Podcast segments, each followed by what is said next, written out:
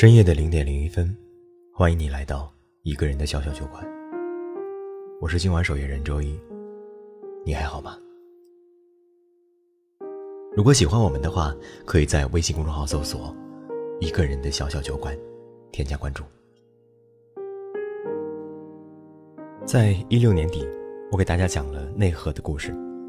内核和赵海洋从小生活在一座小城里，青梅竹马。在高考的前夕，赵海洋决定去参军。临走前，他跟内核说：“等着我回来。”于是内核等啊等。四年过后，却等来了赵海洋在部队突发脑溢血，再也不会回来的消息。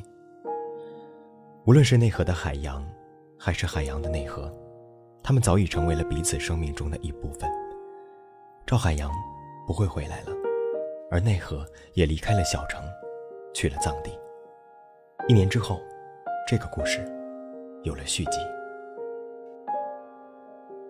二零一七年十二月中旬，内河回了一趟临沧，身后跟着一个男子。他的脸上有着浅浅的高原红，眼神干净凛冽，身上散发出一种与内核极为相称的气质。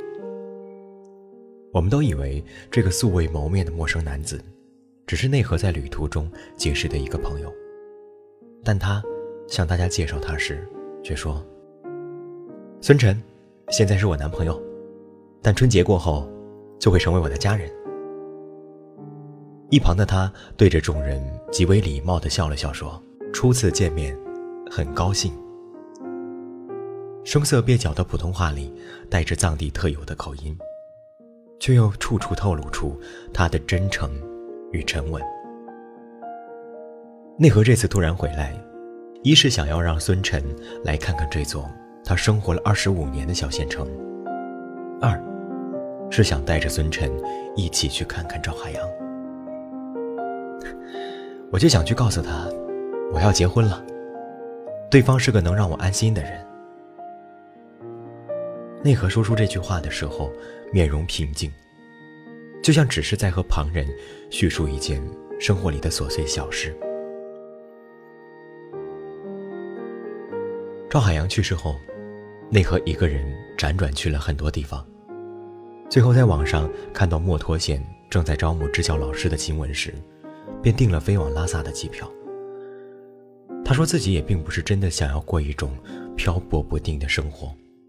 只是每次回到这座小城市里，都会想起有关于赵海洋的点点滴滴。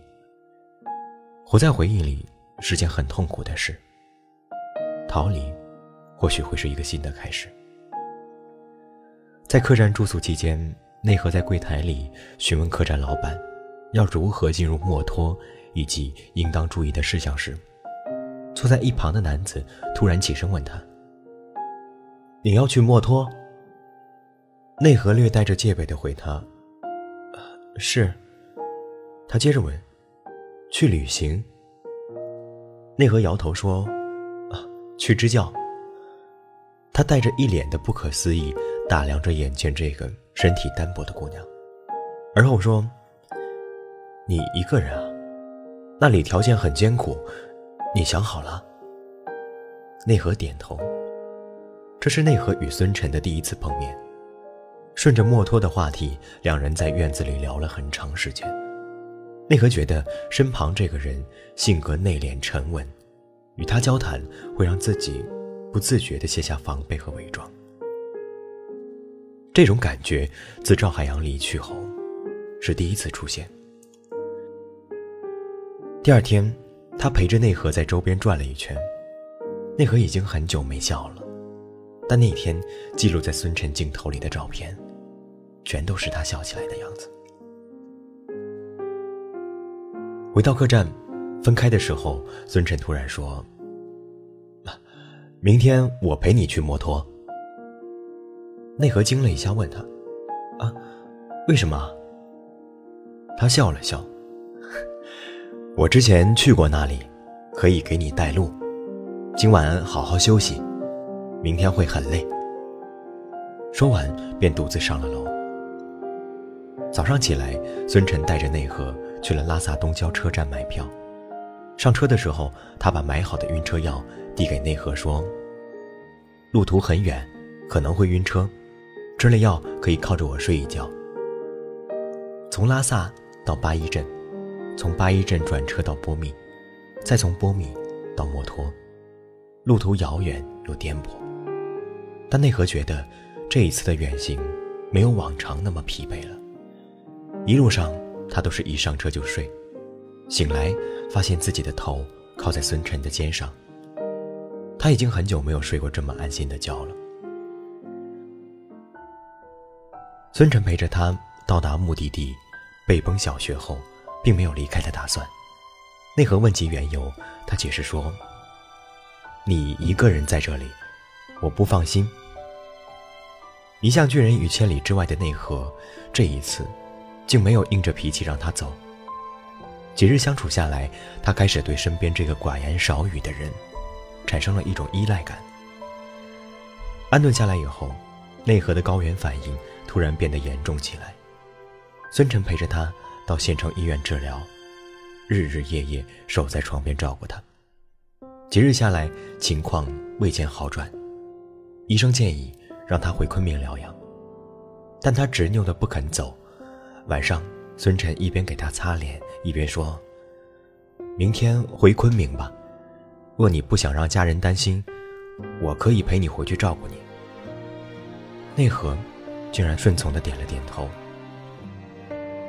第二天起来，情况突然有了好转，医生说继续待在这里也没问题了。孙晨皱了几日的眉，慢慢的舒展开来。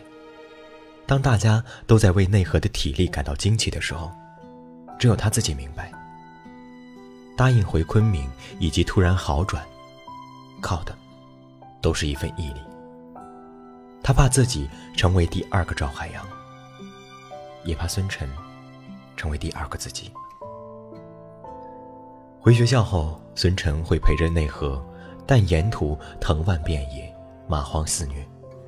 雨天过后，还会遇上泥石流塌方，每一段路都很艰难。可是内核说，只要转头看到孙晨跟在离自己几步远的地方，他就会觉得心安。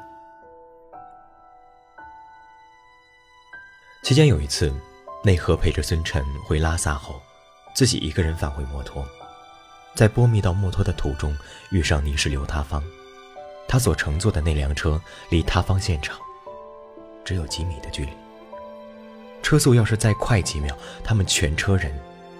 都可能被埋在泥石流底下。内核颤颤巍巍地从车里下来，立即给孙晨发了条消息。孙晨即刻赶到波密，在见到内核的那个瞬间，便红了眼眶。他抱着内核哽咽地说：“你在信息里说，自己差点在路途中死去，又开始后悔，没和你一起走。我想照顾你，想让你正常起来。”想让你觉得生活很温暖。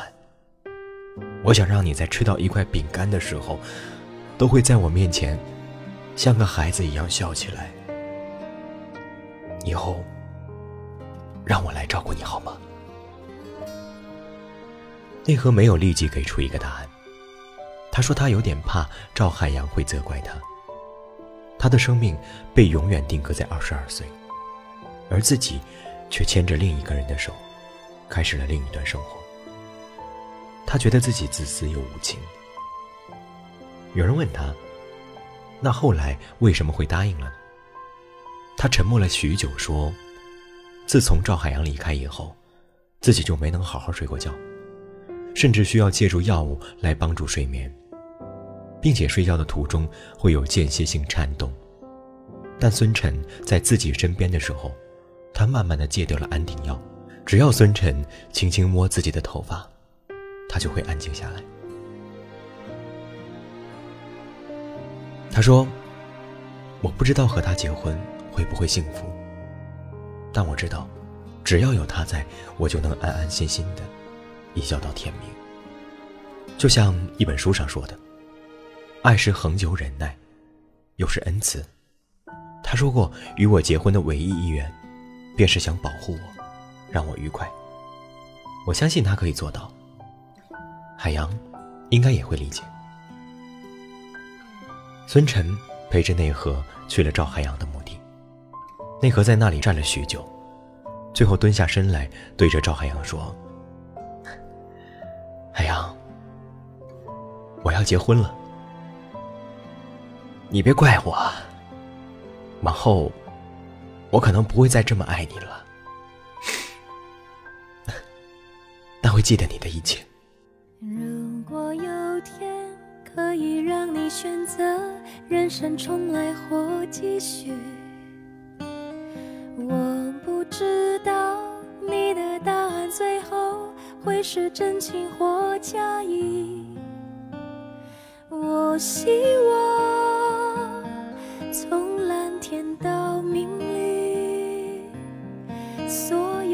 想要的都别随风去。告诉我吧，别再沉默如谜，聚散随意，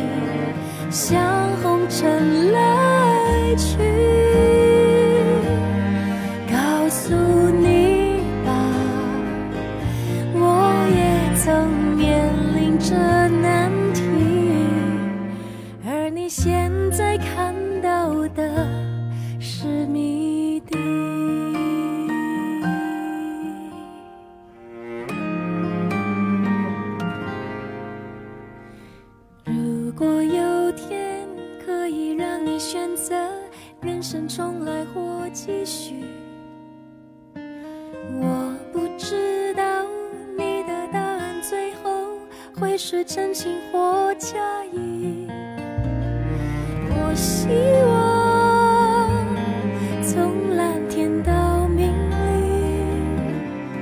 所有你。想要的都别随风去，告诉我吧，别再沉默如谜，聚散随